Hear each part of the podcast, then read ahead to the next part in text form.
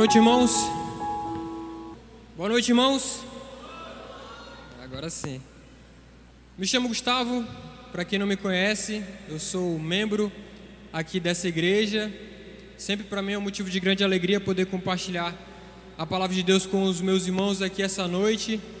E a gente continua nessa série de, de Jonas. Já convido os irmãos a abrirem suas Bíblias no livro de Jonas, onde a gente está há três domingos já continuando fazendo essa série de Jonas e hoje a gente vai continuar o capítulo 3. A gente viu o capítulo 1, Kevin trouxe para a gente, capítulo 2 o pastor, e hoje eu vou dar continuação no capítulo 3, com o título, não sei se alguém viu o título da mensagem, mas é a misericórdia de Deus diante do arrependimento. O tema base do livro de Jonas é esse atributo que a gente pode dizer que é o Deus misericordioso. Ele derramando a misericórdia dele durante todos os capítulos a gente vai ver isso. Durante todo o livro a misericórdia de Deus ela é atribuída, ela é mostrada e hoje não é diferente. A gente vai ver também a misericórdia de Deus, principalmente, né, em relação aos ninivitas, Deus derramando misericórdia sobre eles. Então nós veremos isso essa noite é, com isso, né, que através da obediência do profeta, Deus ele demonstra misericórdia sobre os ninivitas e os leva ao arrependimento. É isso que a gente vai focar essa noite. Sempre mostrando para vocês, como, como eu disse, mostrando a misericórdia de Deus diante do arrependimento. E antes de a gente começar a leitura do, do capítulo 3 aqui, para quem não viu nem o primeiro nem o segundo capítulo, a gente vai continuar aqui essa série mostrando um pouco daquilo que Deus ele fez, principalmente com o coração do profeta.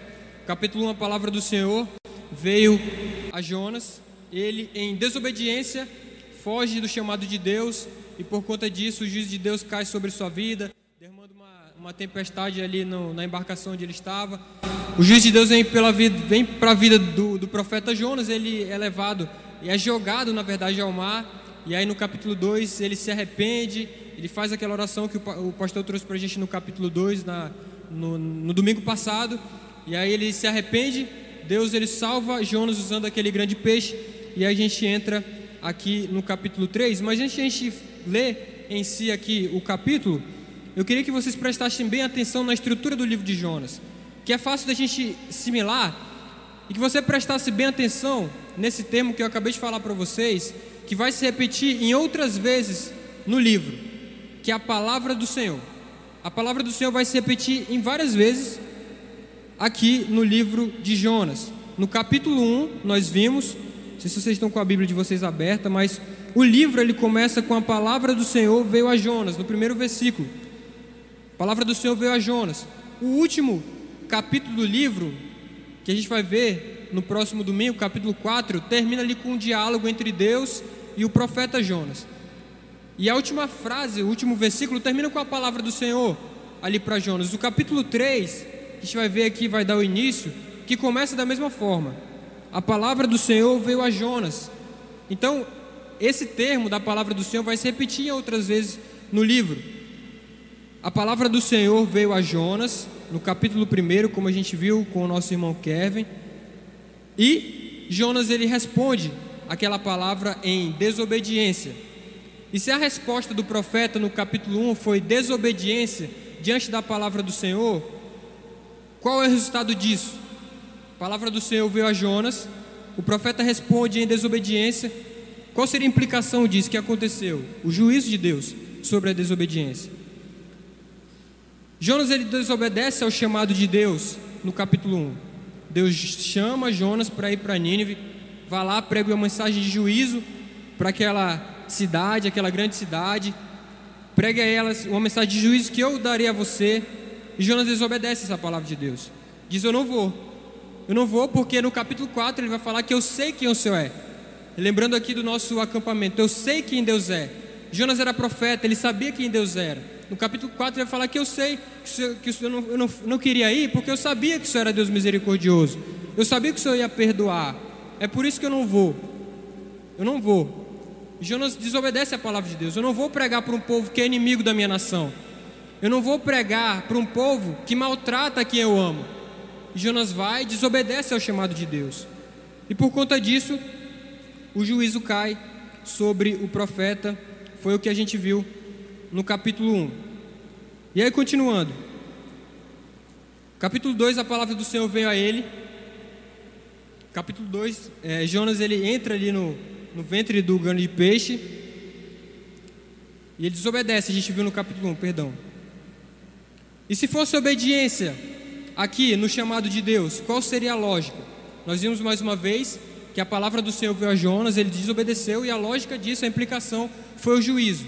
Mas se fosse a obediência do profeta, qual seria a lógica aqui? Seria o contentamento. Deus demonstrando contentamento e satisfação ali naquela situação, em obediência ao chamado de Deus para o profeta. Então, mais uma vez, capítulo 1, a palavra do Senhor veio, e ao mesmo tempo que a palavra do Senhor vem, ele mostra a desobediência do profeta. E no segundo capítulo, nós vimos o que quebra essa relação entre a desobediência e o juízo é o arrependimento.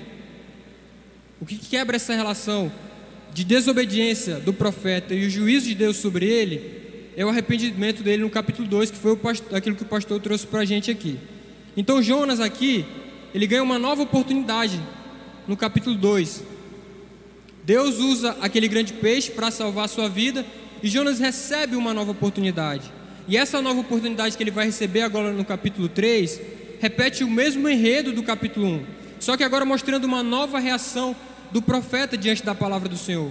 Agora Jonas ele não reage a Deus desobedecendo ao Senhor, mas ele reage ao chamado de Deus obedecendo ao Senhor. Então, irmão, só esses primeiros capítulos, só os capítulos, esses quatro capítulos aqui do livro de Jonas, eles já nos ensinam que esse Deus que criou todas as coisas, o Deus que ele é criador, ele também é Deus redentor. O nosso Deus que criou todas as coisas, ele também redime pessoas. O nosso Deus, que tem a sua natureza criadora, ele também tem a sua natureza redentora. E essa é a nossa esperança diante da palavra de Deus, diante da vida dos, dos marinheiros, diante da vida dos ninivitas, diante da vida dos Jonas. Um Deus que redime pessoas. Um Deus que talvez dá a segunda oportunidade para aqueles que se, que se arrependem, aqueles que se colocam diante do Senhor e se arrependem dos, dos maus caminhos. A palavra de Deus que tem total poder para criar coisas, ela também tem um total poder para redimir pessoas. Por isso que nós devemos, todos os dias de nossas vidas, render toda a nossa reverência, toda a nossa admiração, todo o nosso temor, toda a nossa adoração, todos os dias de nossa vida, diante desse Deus que é Criador e diante desse Deus que também é Redentor. E aí a gente chega à leitura do texto em Jonas capítulo 3, do versículo 1 ao versículo 10. A palavra do Senhor diz o seguinte: A palavra do Senhor veio a Jonas pela segunda vez com essa ordem: Vá à grande cidade de Nínive e pregue contra ela a mensagem que eu lhe darei.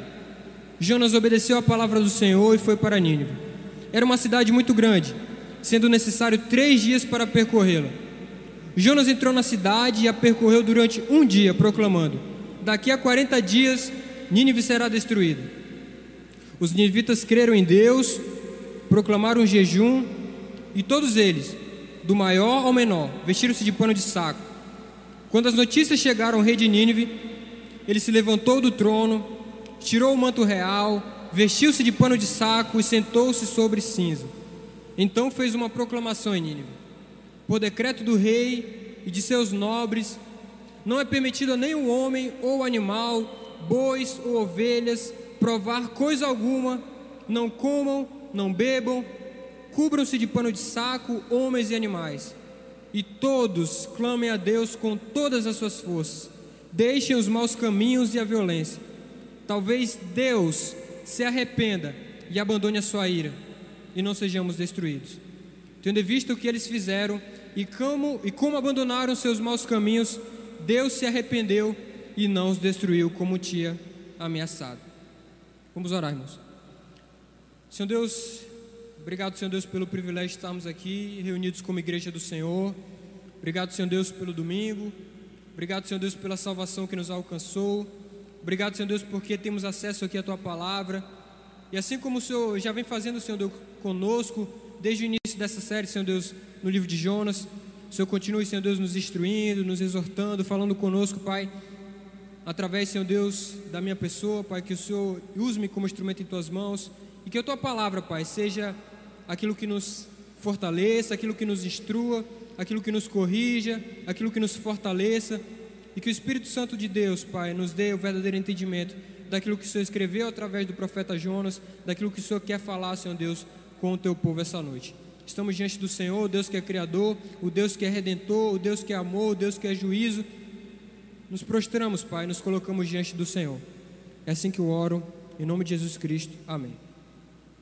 Então, irmãos, como nós vimos aqui, continuando essa nossa série, a gente viu que o profeta Jonas aqui ele recebe essa nova oportunidade e repetindo alguns pontos que eu quero deixar claro aqui para vocês em relação à natureza de Deus. Toda a natureza em relação à criação de Deus é obediente ao Senhor, o nosso Deus. Toda a natureza é obediente ao Senhor. E essa é uma obediência absoluta. Mas como assim, Gustavo? A gente vai ver, relembrar um pouco daquilo que a gente viu no capítulo 1. Jonas, no capítulo 1, o versículo 4, vai falar que o Senhor, porém, fez soprar um vento forte sobre o mar e caiu uma tempestade tão violenta que o barco ameaçava arrebentar-se. Então, aqui, a natureza é obediente ao Senhor. O vento e o mar são obedientes ao Senhor de uma forma absoluta. O vento, nessa situação, obedece ao Senhor de uma forma imediata. O Senhor manda e eles vão lá e obedecem. A tempestade, tudo aí sendo obedientes ao Senhor sem questionamento, sem nenhum tipo de desculpa, sem nenhum tipo de discurso. Deus manda, eles vão lá e fazem no capítulo 1. E essa, mais uma vez, é uma obediência absoluta. Deus manda e eles vão. E aí no versículo 17 do capítulo 1 diz que o Senhor fez que um grande peixe engolisse Jonas. E ele ficou dentro do peixe três dias e três noites. Então agora aqui o peixe obedece ao Senhor. O Senhor ordena o peixe e ele de uma forma absoluta obedece ao Senhor sem nenhum tipo de questionamento, ele vai lá e faz.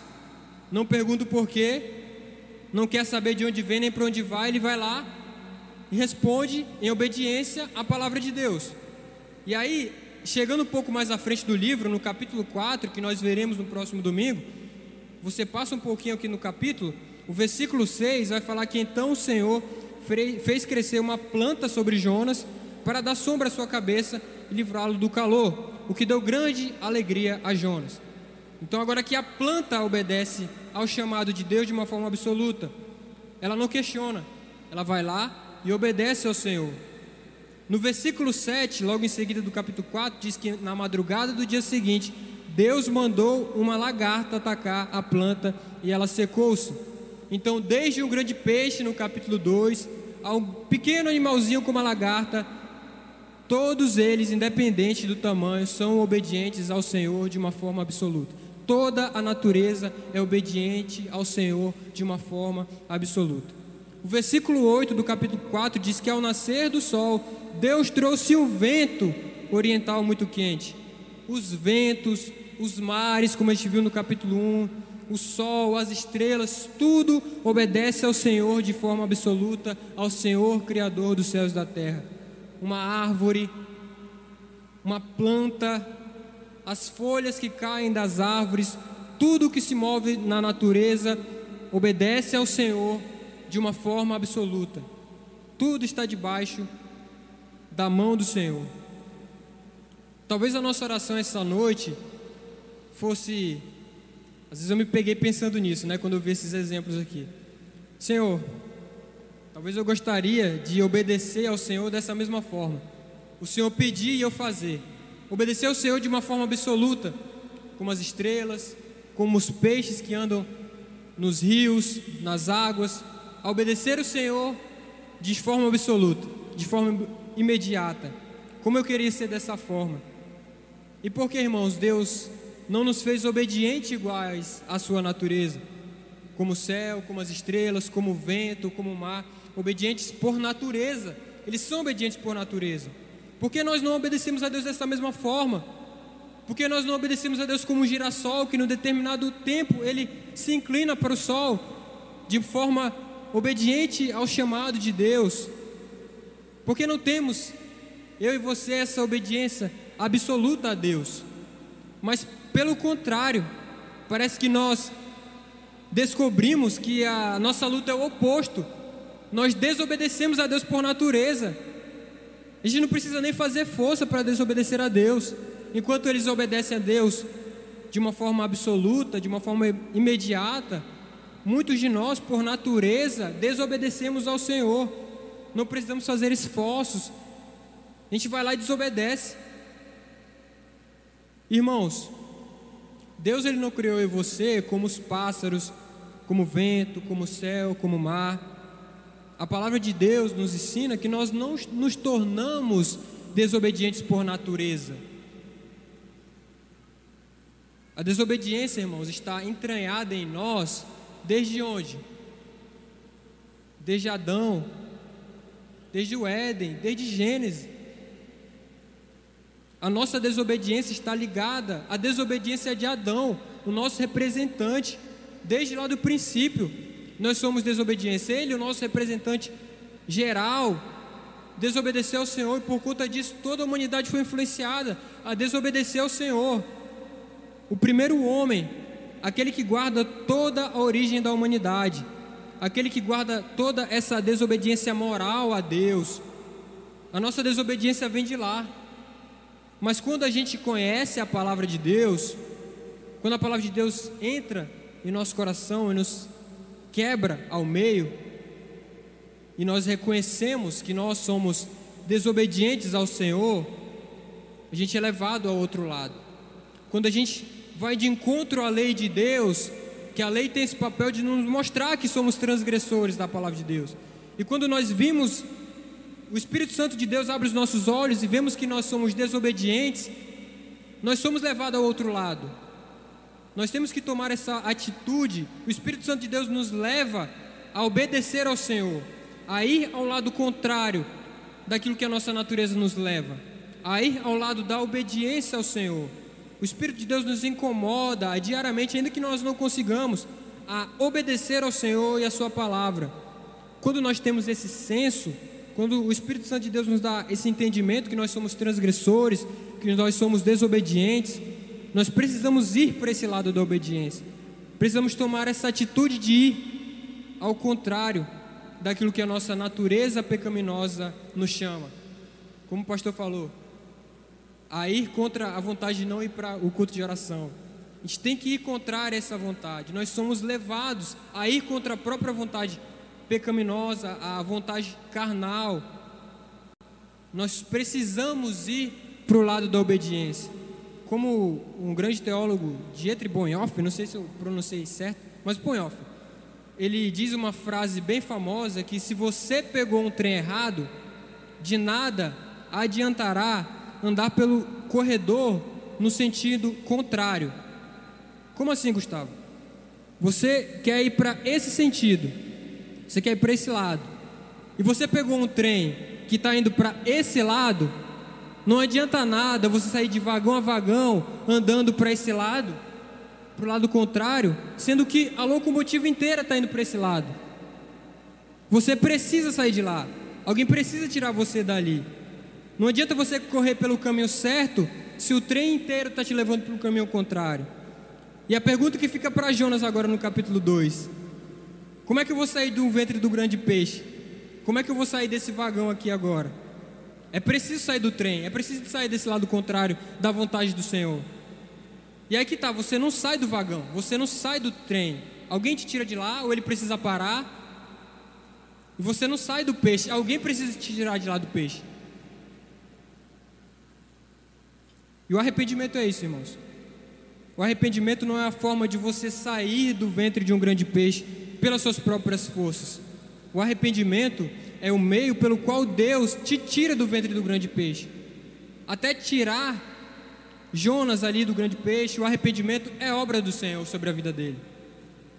O arrependimento, irmãos, é obra da graça de Deus. É aquilo que Deus faz por nós. É como um xará, pastor daqui do, do profeta Jonas, o pastor Jonas Madureira, ele diz que Deus não te fez obediente por natureza, mas ele te fez obediente por graça.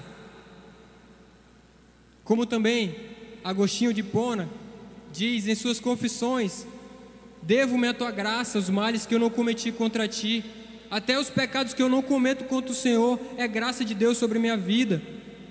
Você não obedece a Deus como um pássaro, por natureza, mas se hoje aqui você obedece ao Senhor, é pela graça e pela misericórdia dele sobre sua vida.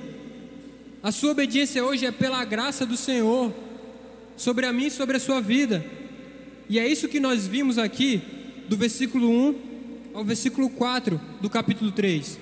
Abram suas Bíblias mais uma vez e olhem aí esses versículos. Jonas obedecendo ao Senhor, depois de ele ter experimentado a graça e a misericórdia dele no capítulo 2. E aí ele vai lá e obedece ao Senhor. E é o primeiro ponto da mensagem que aqui nós veremos, que é a obediência de Jonas diante do chamado, que é do versículo 1 ao versículo 4. A palavra do Senhor veio a Jonas pela segunda vez com essa ordem: Vá à grande cidade de Nínive e pregue contra ela a mensagem que eu lhe darei. Jonas obedeceu a palavra do Senhor e foi para Nínive era uma cidade muito grande, sendo necessário três dias para percorrê-la. Jonas entrou na cidade e a percorreu durante um dia, proclamando: Daqui a 40 dias, Nínive será destruída. E nós vimos aqui, irmãos, que nessa situação, Jonas ele foi cumprir essa ordem de Deus como um pássaro, agora, como obedece a Deus, como os mares que obedecem ao Senhor. Jonas, agora sim, depois de ele ter provado aquilo dos capítulo 2, do capítulo 1, agora sim ele foi de uma forma imediata obedecer ao Senhor. Mas ele não foi imediatamente obedecer ao Senhor, porque ele obedece ao Senhor por natureza. Mas ele foi aqui no capítulo 3 obedecer ao Senhor por causa da graça de Deus sobre a sua vida. Porque ele experimentou a graça de Deus no capítulo 2. Quando o Senhor enviou aquele grande peixe para salvar a sua vida, ele experimentou a graça e a misericórdia dele sobre a vida do profeta. Então, por isso, ele recebe a misericórdia de Deus e ele responde a esse chamado de uma forma imediata.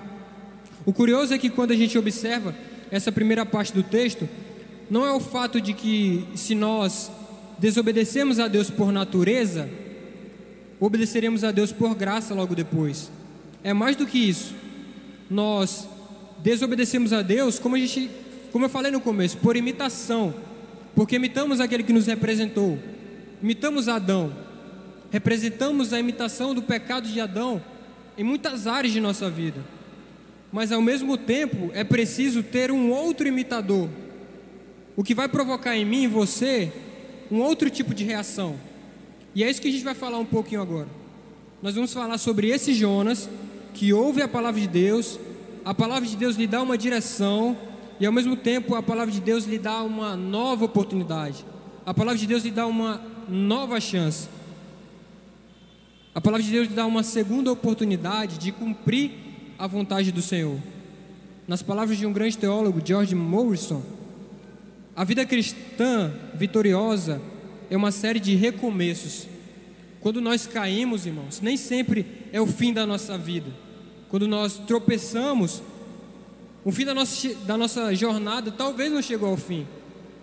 Quando nós, nós caímos, o inimigo ele quer que a gente pense isso talvez que chegou ao fim da nossa jornada, que não há mais esperança de recuperação para aqueles que foram contra a vontade de Deus, mas é o nosso Deus, é um Deus que dá sim novas oportunidades. Nós vimos na palavra de Deus, nós vemos na palavra de Deus muitos exemplos de servos que foram perdoados e tiveram suas vidas, seus ministérios restaurados pelo Senhor. Abraão, ele fugiu para o Egito, lá mentiu sobre sua esposa, e Deus lhe deu logo em seguida uma segunda chance. Vocês podem ver isso em Gênesis 12 em diante. Moisés, ele matou um homem e fugiu do Egito. Mas depois Deus o chamou para ser líder do povo de Israel. Pedro negou o Senhor três vezes. Mesmo assim, o Senhor disse no final do livro de João: Pedro, segue-me.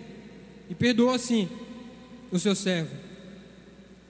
Então, por mais animadores que esses exemplos sejam para nós, nós não devemos jamais usar isso como desculpa para a gente pecar.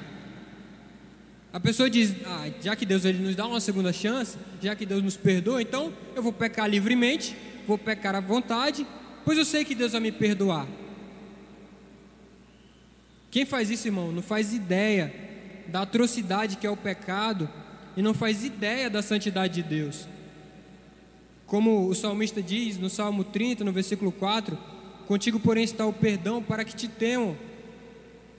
Em sua graça, irmãos, Deus ele perdoa sim os pecados, dá novas oportunidades, mas como nós vimos desse Deus que é amor, Deus que é misericordioso, como nós vimos nos atributos no acampamento, o nosso Deus também é justiça. Deus ele perdoa, ele perdoa pecados, ele dá novas oportunidades, mas ele em sua justiça, ele determina que nós colheremos aquilo que nós, seme... que nós vamos semear, e a colheita ela pode custar muito caro para nós. Jonas ele pagou um preço muito caro por conta da sua desobediência, por conta da sua rebeldia contra o Senhor. Então, irmãos, como Paulo ele fala em Gálatas, com Deus não se brinca. De Deus não se zomba. Em Gálatas capítulo 6, versículo 7, não se deixe enganar, de Deus não se zomba, pois o homem semear, pois o que o homem semear, isso também colherá. Se você está brincando com o pecado, se você está brincando com o Senhor, Deus ele perdoa. Ele dá sim outras oportunidades. Mas isso pode custar muito caro para você. Portanto, se arrependa do seu pecado. E no capítulo 3, o Jonas não tem dúvida disso.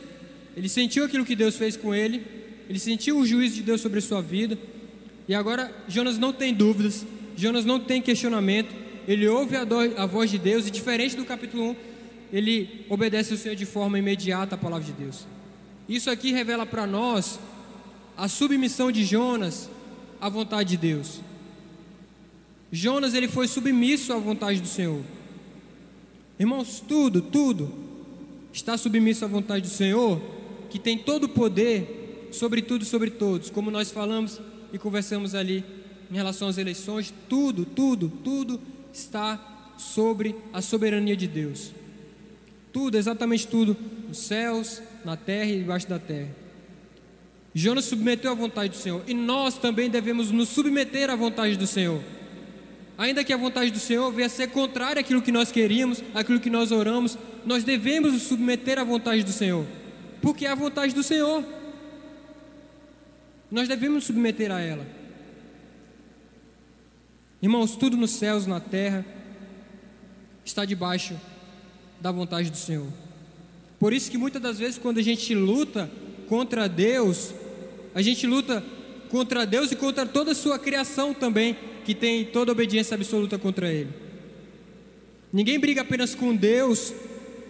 Quem briga com Deus, briga contra Deus, contra os céus, contra as estrelas e tudo que existe contra, nesse mundo, porque tudo está submisso à vontade do Senhor.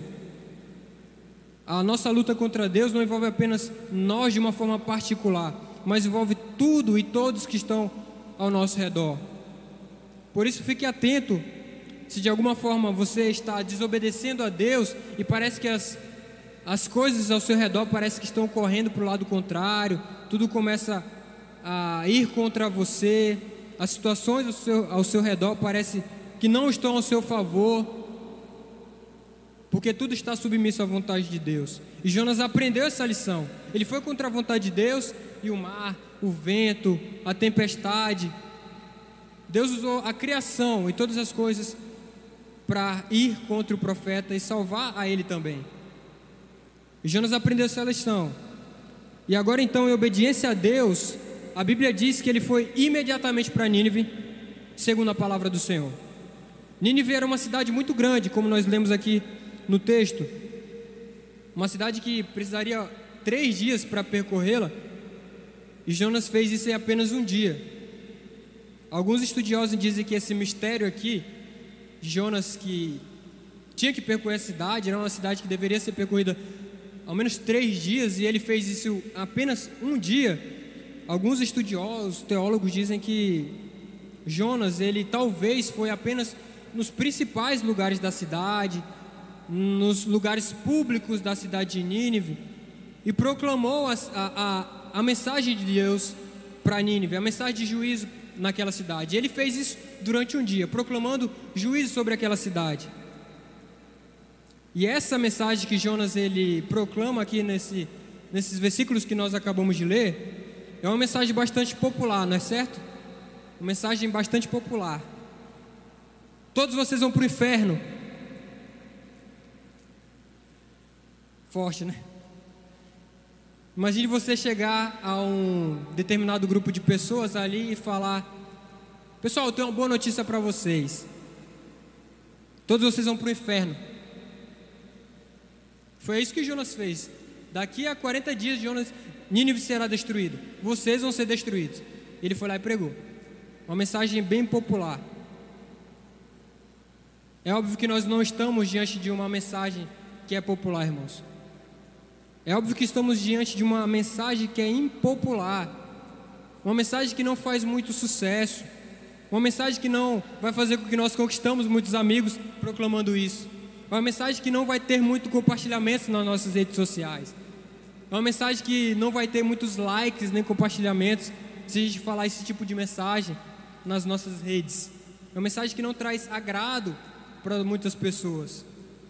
E esse talvez seja um dos grandes desafios da igreja hoje em dia: lidar com a impopularidade do evangelho do Senhor. A gente vive de popularidade, a gente quer curtidas, a gente quer popularidade, a gente quer ser visto, a gente quer compartilhamentos, mensagens boas, bonitas e agradáveis de postar lá nos, no Reels do Instagram. É isso que a gente quer. Eu não posso falar esse tipo de mensagem que vocês vão para o inferno, para o meu grupo de amigos, para alguns familiares, porque isso não vai causar bem, não é verdade? Irmãos, há no Evangelho não só algo doce, não só algo suave, algo desejável, mas o Evangelho também nos agride, o Evangelho também nos ofende, é algo que toca a nossa estrutura quando nós ouvimos essa palavra. É algo que faz a gente repensar os nossos caminhos, os nossos maus caminhos, e nos faz voltar ao Senhor. É a mensagem de arrependimento. É o poder do Evangelho de Jesus Cristo. E é isso que o Senhor Jesus Cristo pregava. Arrependa-se. E agora Jonas tem que lidar com essa impopularidade. Mas entre lidar com essa impopularidade lidar com a rejeição dos ninivitas e lidar com a rejeição de Deus, Jonas já tinha provado a rejeição de Deus nos capítulos anteriores.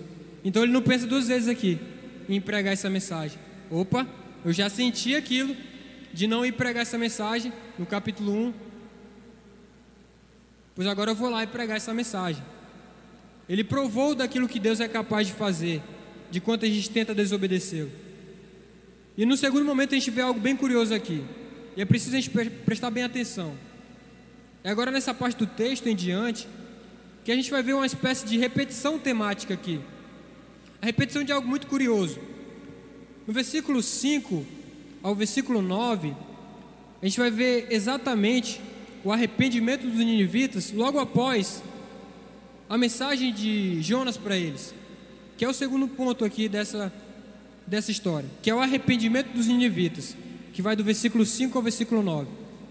Preste bem atenção aí na palavra de Deus. Versículo 5 ao versículo 9. Os ninivitas creram em Deus. Isso aqui foi o resultado da mensagem de Jonas para a vida dos ninivitas. Os ninivitas creram em Deus, proclamaram um jejum, e todos eles, do maior ao menor, vestiram-se de pano de saco. Quando as notícias chegaram ao rei de Nínive, ele se levantou do trono, tirou o manto real vestiu-se de pano de saco e sentou-se sobre a cinza. Então fez uma proclamação a Nínive, por decreto do rei e de seus nobres: Não é permitido a nenhum homem ou animal, bois ou ovelhas, provar coisa alguma, não comam, não bebam. Cubram-se de pano de saco, homens e animais, e todos clamem a Deus com todas as suas forças. Deixem os maus caminhos e a violência, talvez Deus se arrependa e abandone a sua ira e não sejamos destruídos.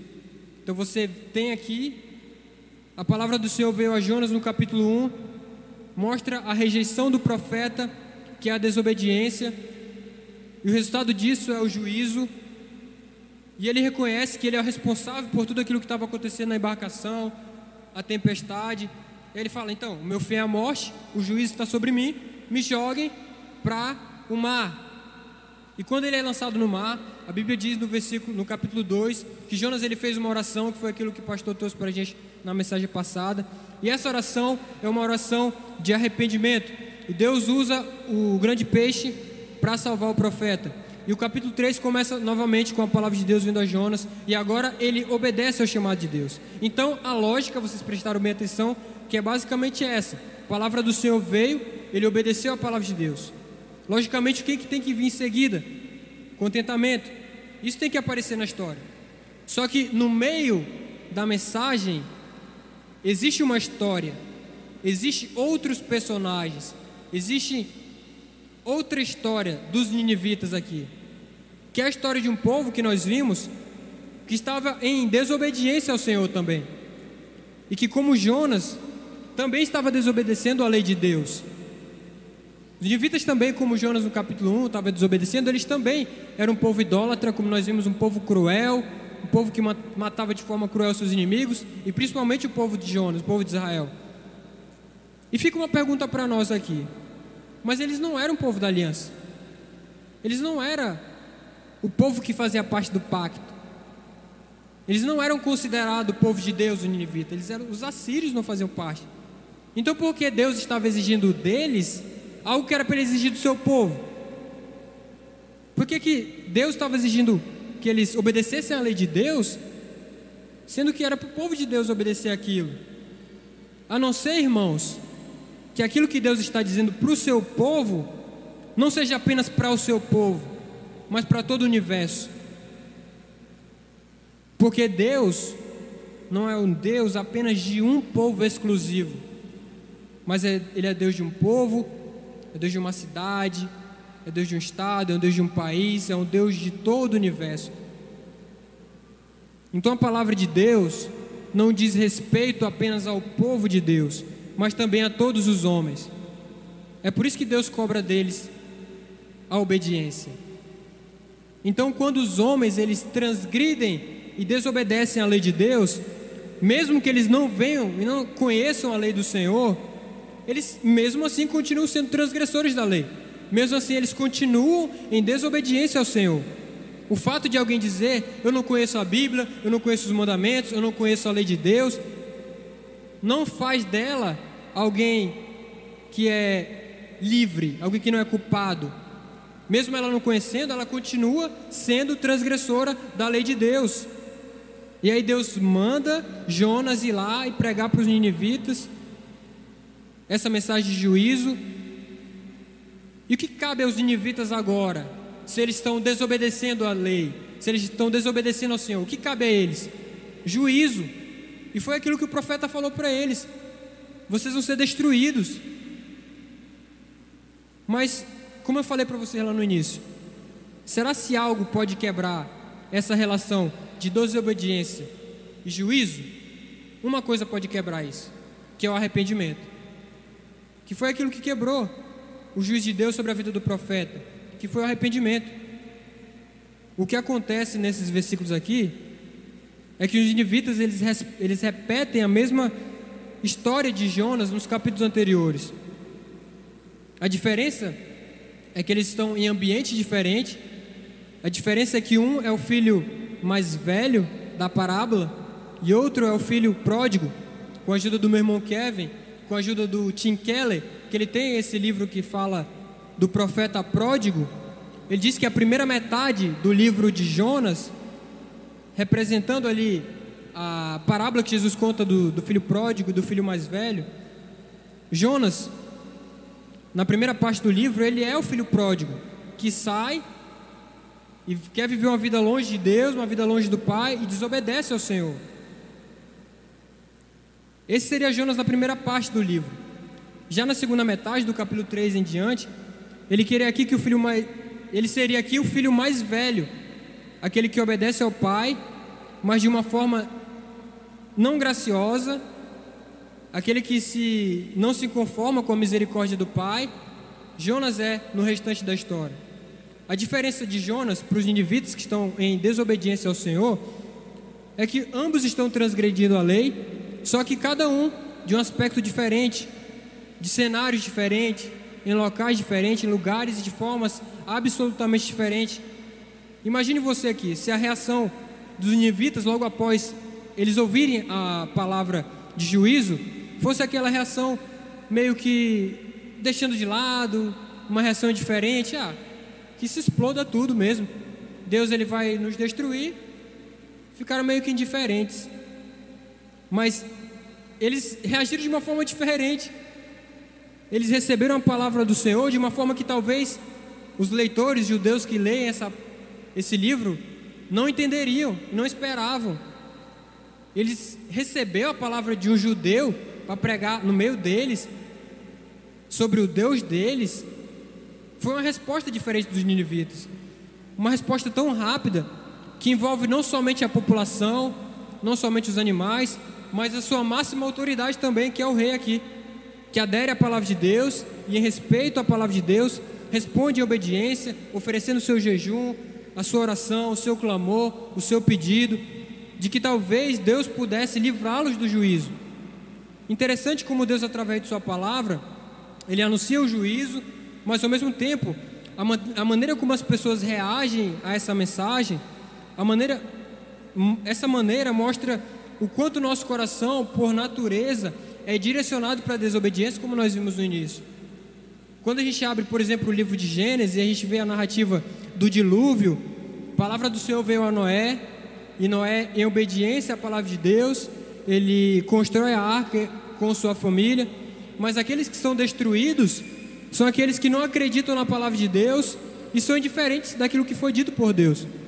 E nessa passagem de Jonas capítulo 3, a reação dos ninivitas, que quebrantados agora, em jejum, em pano de saco, que representa essa humilhação, que representa esse ato de alguém se humilhar diante de Deus, eles esperam aqui que Deus ele venha derramar a sua misericórdia sobre eles.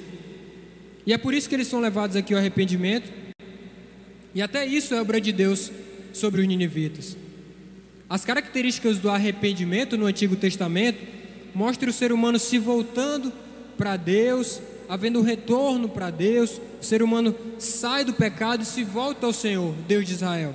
Já no Novo Testamento, o arrependimento ele, ele vai ser um pouco mais enriquecido em seu significado.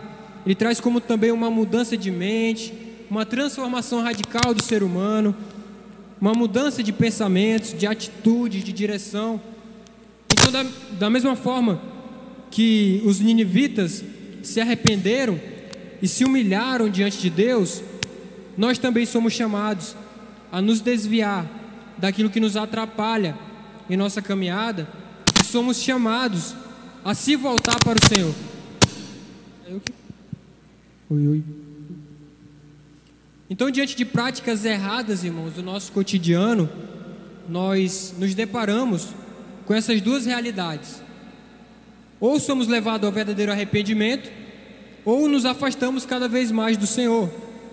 Todos os dias, irmãos, nós somos chamados, como os ninivitas, como os marinheiros, como Jonas, a se arrepender, a nos a ser levados ao caminho da vontade do Senhor, andar em obediência ao Senhor. Então, irmão, não fuja da sua responsabilidade sobre o pecado. Oi.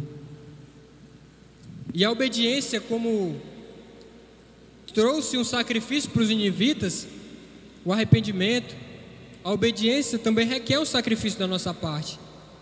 Os inivitas, provavelmente, eles nós vimos que eles abandonaram suas práticas que eram cotidianas, as suas idolatrias, mas eles se voltaram ao Senhor de Israel e sacrificaram essas práticas, deixaram de lado, o texto diz. Não há como obedecer ao Senhor sem sacrificar a sua vontade carnal. O arrependimento tem que nos levar a enxergar que nós ofendemos a Deus, que nós ofendemos o nosso próximo, entristecemos o Espírito Santo. Ele deve nos levar a ter essa mudança de mente. Por isso somos todos os dias de nossa vida chamados a, a andar em obediência ao Senhor e se arrepender de fato, irmãos. A nos arrepender da nossa idolatria também. E que idolatria nossa? Deus nos chama a nos arrepender da nossa idolatria. Como nós vimos o pastor falando, cada um com a sua idolatria. O coração do homem é uma fábrica de ídolos. E aí somos chamados a analisar qual é a nossa idolatria. Será se um homem, uma mulher, um relacionamento, um cônjuge, um filho, um trabalho, um time de futebol, algo a se fazer, um político. Deus nos chama a nos arrepender das nossas idolatrias. A como nós falamos aqui, cantamos no início. A nos submeter à vontade do Senhor, a Ele, o nosso único Deus. Somos chamados a colocar nossa esperança nele. Isso requer de nós uma obediência, isso requer de nós um sacrifício. Porque nós somos, como nós acabamos de ver, somos desde o início inclinados para o pecado, para a desobediência. E o Senhor nos leva a obedecer a Ele. Então, o arrependimento tem que nos levar a isso, a enxergar que nós ofendemos ao Senhor quando nós vamos contra a vontade dEle, que nós ofendemos o nosso próximo. Eu tenho que parar e olhar: poxa, Cristo Jesus morreu por mim, derramou seu sangue precioso na cruz por minha causa, e eu aqui desobedecendo ao Senhor, sendo hipócrita. Eu não posso continuar minha vida desse jeito. E foi isso que de alguma forma os ninivitas fizeram. Eles se arrependeram, deixaram de lado seus maus caminhos. E é esse o verdadeiro arrependimento que Deus ele requer de nós, que é orientado para Deus, não para mim. Ele é motivado pela verdadeira tristeza, segundo a vontade de Deus, e não por aquele remorso de momento que a pessoa, ai, pequei, se bate, chora, chega no outro dia faz a mesma coisa. O arrependimento verdadeiro traz mudança de atitude. O arrependimento verdadeiro, como nós vimos quem estuda o livro do discipulado, o verdadeiro arrependimento ele, ele não só transforma os nossos atos externos, mas também o nosso coração. Ele tem que transformar o nosso coração. Como Davi, depois de ele se arrepender e fazer aquela oração no Salmo 51 e falar: Ó oh Deus, crie em mim um coração puro então, o verdadeiro arrependimento também transforma o nosso coração. Ele olha para Jesus para que nós sejamos libertos, não só do poder do pecado, mas também da culpa do pecado. E aí a gente entra no último ponto da história, que é a terceira parte aqui, que é o último versículo no capítulo 10, que é a misericórdia de Deus sobre os ninivitas, que é o resultado de Deus sobre o arrependimento dos ninivitas. Nós vimos no primeiro versículo, ao versículo 4, a obediência do profeta diante ao chamado de Deus, do versículo 5 ao versículo 9, o arrependimento de Nínive, que representa aquele mesmo movimento que Jonas fez no ventre do peixe, se arrependendo e faz com que ele se voltasse para Deus. E agora o povo se volta para o Senhor e, é, e, pede que Deus derrame a sua misericórdia sobre eles. E o, o resultado disso é o versículo 10. Os ninivitas eles não fogem aqui do juízo de Deus. Eles sabem que eles estão em uma situação completamente desagradável. Eles não fogem aqui da situação. Eles sabem que pelas suas próprias forças eles não podem sair do ventre do grande peixe, eles não podem sair do trem. Só tem uma forma para eles aqui, é clamar a Deus misericórdia. Foi isso que eles fizeram. E de alguma forma eu me, me dirijo a você também, que está tentando se livrar de algum pecado pela sua própria força, sem nenhum tipo de ajuda, tentando se livrar do mau caminho, usando uma força humana, usando sua própria força, não é por você, irmão. É por Deus. Você pode tentar mudar os seus hábitos, você pode buscar recursos naturais e humanos, mas ninguém vai obedecer a Deus por natureza. Nós iremos obedecer a Deus pela sua graça. E a reação de Deus no versículo 10 é curiosa. Versículo 10 diz: Tendo visto o que eles fizeram e como abandonaram os seus maus caminhos, Deus se arrependeu e não os destruiu como tinha ameaçado. Algumas coisas precisam ser ditas aqui antes de a gente prosseguir para a continuação, para a conclusão dessa mensagem. Alguns pontos teológicos para a gente discutir aqui. Palavra do Senhor: se vem a desobediência, tem que vir o juízo. E para isso só tem um jeito: o arrependimento. E depois do arrependimento, deveria ter vindo a misericórdia. E é isso mesmo que acontece. Vem a misericórdia de Deus sobre os ninivitas, diante do arrependimento deles. Só que o livro de Jonas vai nos mostrar que há um desejo dos ninivitas que eles oraram e que eles querem que Deus volte atrás e que Deus se arrependa. E o versículo 10 diz isso: Deus se arrependeu e não os destruiu como tinha ameaçado. O problema aqui, que alguns quebram a cabeça, é essa palavra se arrependeu, Deus se arrependeu. Pastor acabou de ler no início do culto que Deus ele não se arrepende. Como assim fala que Deus se arrependeu? A palavra arrependeu aqui é como se fosse no nosso português, assim a gente pode dizer que é aqueles homônimo, para quem é bom de português, que estuda é, o português, mas é fácil de a gente compreender que são palavras que são, a gente pode usar uma palavra com vários sentidos, como se fosse a palavra manga. A gente pode usar a palavra manga tanto para a parte da nossa roupa, como também para a fruta. Então, você usa a mesma palavra com sentidos diferentes. A palavra arrependimento aqui é uma palavra que Jonas ele usou para expressar de uma perspectiva humana um ato de Deus que seja traduzível para que quem estivesse lendo entendesse um pouco daquilo que Deus fez sobre os ninivitas. Algo que seja fácil para traduzir e que se aproxima daquilo que Deus fez com eles. E uma primeira coisa a gente deve entender aqui. Deus ele não se arrepende, irmãos. A gente leu isso aqui no início. Deus ele não se arrepende. Ponto. Deus ele não se arrepende no sentido de Jonas, no sentido dos ninivitas. Ele não se arrepende porque Deus ele é obediência. Deus ele não é desobediente. Ele obedece a si mesmo por natureza. Deus ele não pode se arrepender porque Deus ele não afronta a ele próprio. Deus não está em luta contra si mesmo, como se fosse uma luta entre o Espírito Santo e Jesus e Deus. Os três estão juntos em harmonia, um servindo, dando-se, doando aos outros. E essa é a trindade do Senhor. Deus ele não se confronta, ele não luta entre si, ele não se desobedece. É por isso que Deus não tem do que se arrepender. Então, esse arrependimento de Deus não pode ser comparado com o nosso tipo de arrependimento na nossa perspectiva humana, daqueles que erram diante do Senhor, que erram a lei, que desobedecem o Senhor e devem se arrepender. Mas uma coisa a gente precisa entender aqui. Apesar de Deus não ter pego o trem errado e ter que mudar de destino, Deus sim pode voltar atrás de uma decisão. Ele pode fazer isso. E esse voltar atrás em sua decisão já pode mudar aqui um pouquinho, mas não vai resolver o problema completo. Porque Deus voltar atrás de uma decisão pode significar que ele pode mudar. E isso, de alguma, forma, de alguma forma, poderia afetar aqueles atributos que nós vimos sobre a imutabilidade de Deus, que Deus não muda, em que ele não há variação. Mas também existe algo aqui que nós não podemos perder de vista. De que ao mesmo tempo que ele é imutável, Deus também é soberano. Existe esse atributo de Deus também.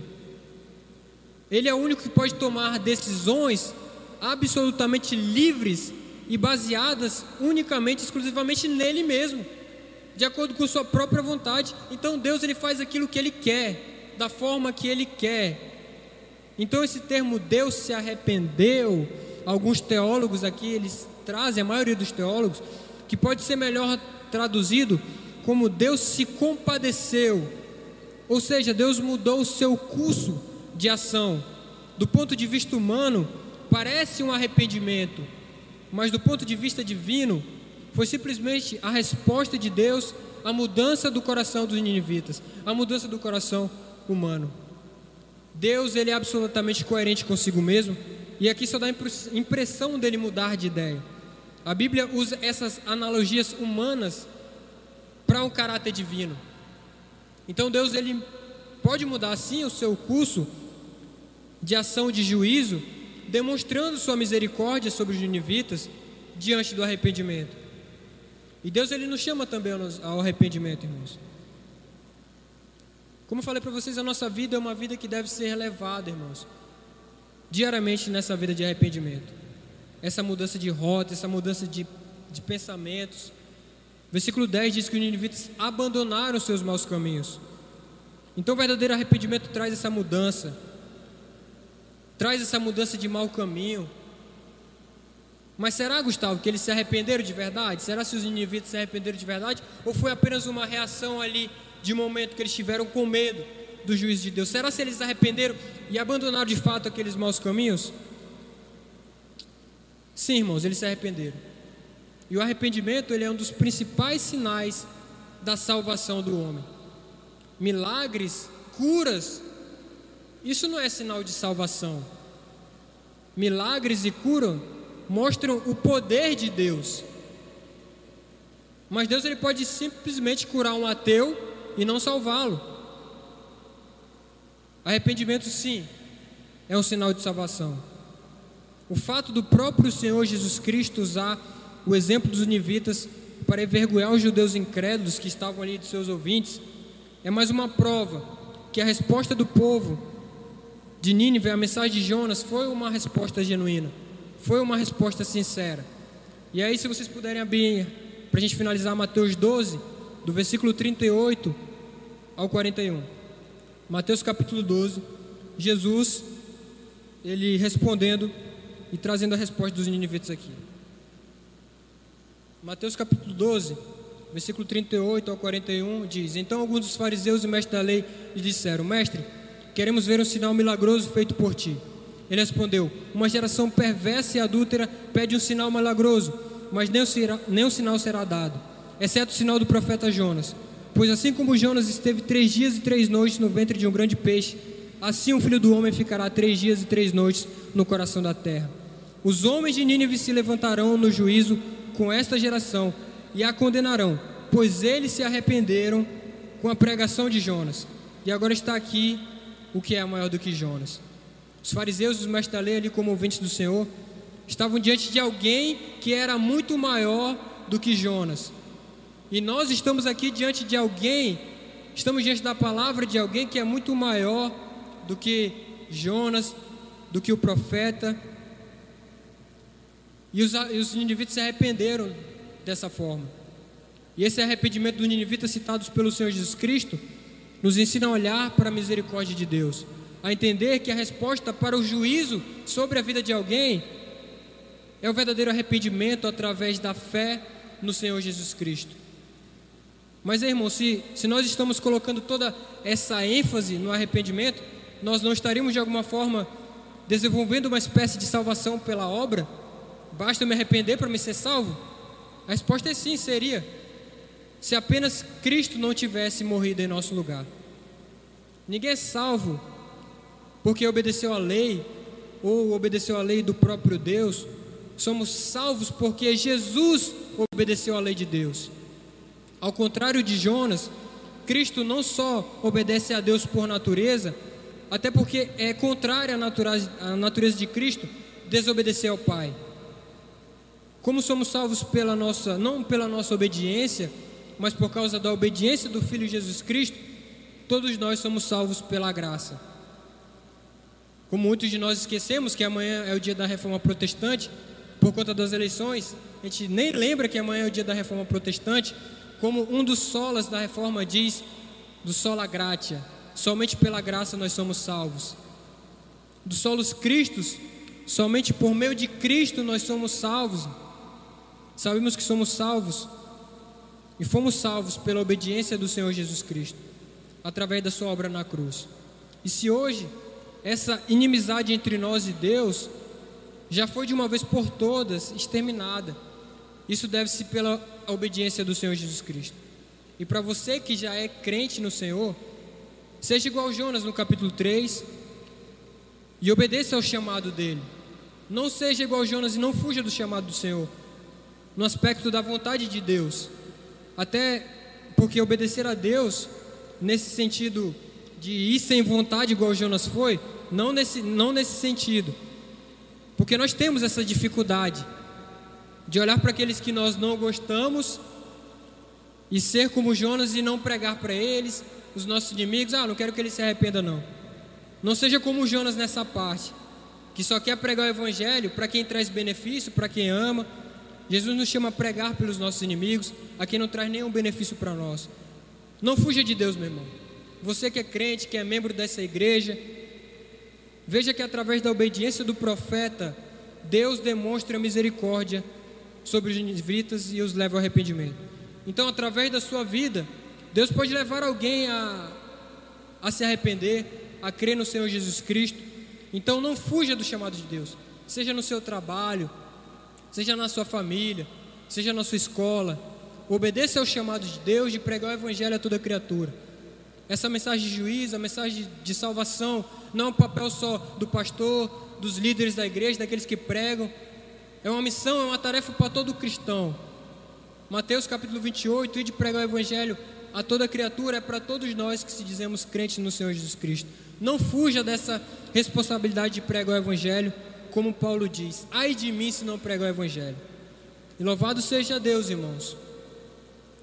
O Deus que salvou os marinheiros no capítulo 1, o Deus que salvou Jonas no capítulo 2, o Deus que salvou os ninivitas no capítulo Deus, capítulo 3, é o mesmo Deus que nos salvou da condenação eterna através da fé em Cristo Jesus, o autor e consumador da nossa fé.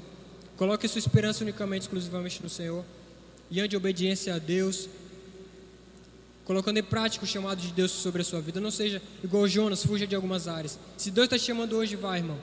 Pregue para aquela pessoa, mande uma mensagem para aquele que não traz benefício algum para a sua vida e pregue a mensagem do Senhor Jesus Cristo para as suas vidas. Vamos orar. Senhor Deus, tenha misericórdia de nós, meu Pai. Senhor Deus, tenha misericórdia da tua igreja, Pai. Tenha misericórdia do teu povo. Senhor Deus, tenha misericórdia da tua nação, Pai. Senhor Deus, nos colocamos diante do Senhor pedindo perdão pelos nossos maus caminhos. Senhor, pedimos perdão pelas nossas falhas, Pai. Senhor Deus, nos conduza de volta, Pai, para o caminho da qual o Senhor nos chamou. Senhor Deus, nos ajude, Senhor Deus, a pregar, Senhor Deus, a mensagem de arrependimento para aqueles que necessitam. E mostrar, Senhor Deus, o Deus de misericórdia que é o Senhor, que nos salvou, que derrama a misericórdia de Deus sobre todos, nós, sobre todos nós, todos os dias de nossa vida. Te pedimos perdão pelas nossas faltas, pelas nossas falhas, pelos nossos pecados, por todas as vezes que transgredimos, Senhor Deus, a tua lei. Tenha misericórdia de nós, Pai. Derrame a tua graça, Deus, como o Senhor derramou a tua graça sobre os marinheiros, como o Senhor derramou a tua misericórdia sobre Jonas, como sobre os ninivitas. Derrame, Senhor Deus, a tua graça a tua misericórdia sobre aqueles que lutam, Senhor Deus, contra o pecado, Pai. Para aqueles que lutam, Senhor Deus, contra a idolatria. Para aqueles que lutam, Senhor Deus, contra a tua vontade, Senhor Deus. Derrame a tua misericórdia sobre nós, Pai. Nos ajude a nos arrependermos de verdade. Nos ajude a ser, Senhor Deus, também como Jonas, a pregar, Senhor Deus, aqueles que não levam, não trazem benefício algum para nossas vidas. Nos ajude, Senhor Deus, a orar, Senhor Deus, para aqueles que necessitam. Nos ajude a Deus a orar pelos nossos inimigos e nos submeter, Pai, à tua vontade em todas as áreas de nossas vidas. É assim que oramos, Pai. Em nome de Jesus Cristo, o autor e consumador da nossa fé. Amém.